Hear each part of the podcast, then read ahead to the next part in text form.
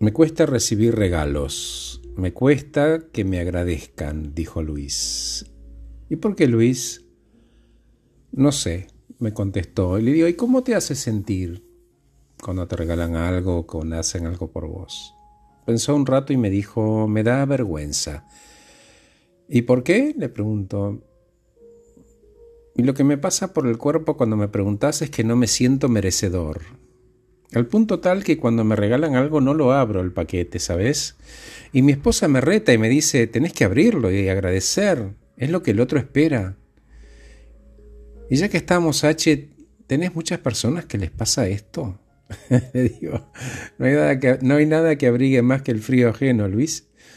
Bueno, te cuento que conozco a otro Luis, cuyo padre lamentablemente murió la semana pasada, y mientras hablaba conmigo me dijo, Horacio se fue sin decirme que estaba orgulloso de mí. Me quedé en silencio y él agregó, después que murió, muchas personas, parientes y amigos de mi papá, me decían que hablaba todo el tiempo acerca de mí, de lo orgulloso que estaba. Pero no me lo dijo y yo necesitaba escucharlo de él.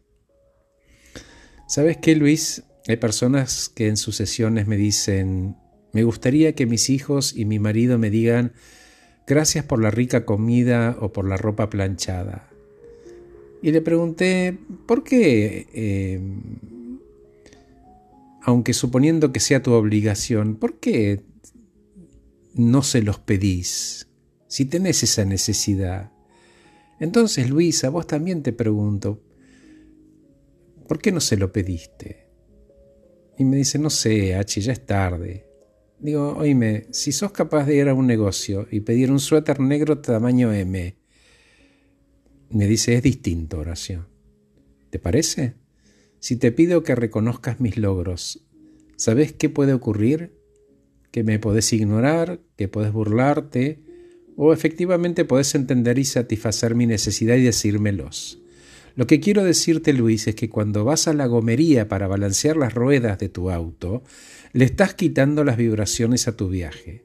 Necesitabas eso. Esto es igual. Entonces, cuando necesites escuchar algo, pedilo. Pedilo y cuando te lo den, agradece con el corazón. Gracias por escucharme. Soy Horacio Velotti.